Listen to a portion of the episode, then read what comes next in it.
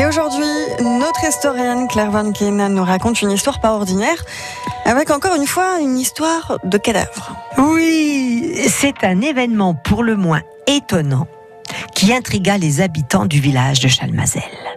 Nous sommes en février 1975, le 10 du mois.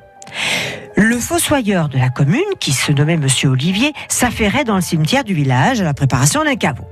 Or, il découvrit avec stupeur que dans ce dit caveau se trouvait un cercueil qui lui parut hum, étonnant. À son avis, il n'aurait pas dû se trouver là.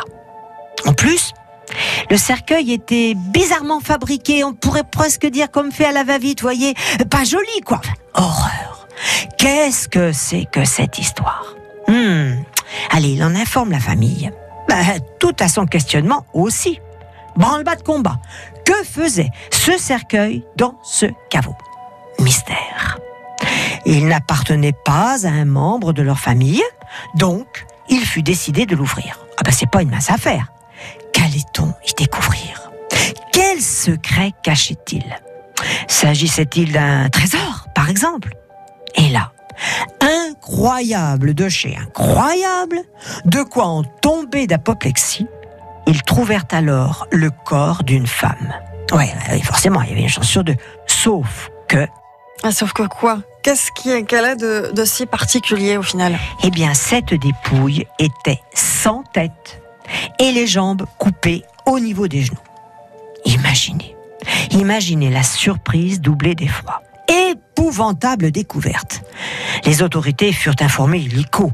La gendarmerie de Saint-Georges-en-Couzan, suivie de la brigade de recherche de la gendarmerie de Montbrison, bien sûr.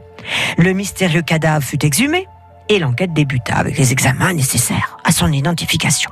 Il fallait faire parler la femme sans tête et sans jambes d'une façon médico-légale. Apparemment, il était question d'une inhumation clandestine et surtout le ou les acteurs avaient voulu camoufler l'identité de cette femme, décédée hum, depuis environ une vingtaine d'années. Alors pourquoi toutes les investigations allèrent bon train et les imaginations des plus fantaisistes affabulèrent sur cette énigmatique découverte? L'affaire de l'inconnu décapité alimenta les rumeurs les plus folles. Était-elle? Pourquoi l'avait-on déposée en cachette dans ce caveau? Personne n'en sut jamais rien. Ou alors Le secret fut bien gardé, en tout cas officiellement. La femme sans tête et sans jambes resta muette. Et C'est une histoire qui fait froid dans le dos. Merci beaucoup Claire Von Kin d'avoir été avec nous et on se retrouve la semaine prochaine pour découvrir une nouvelle histoire pas ordinaire.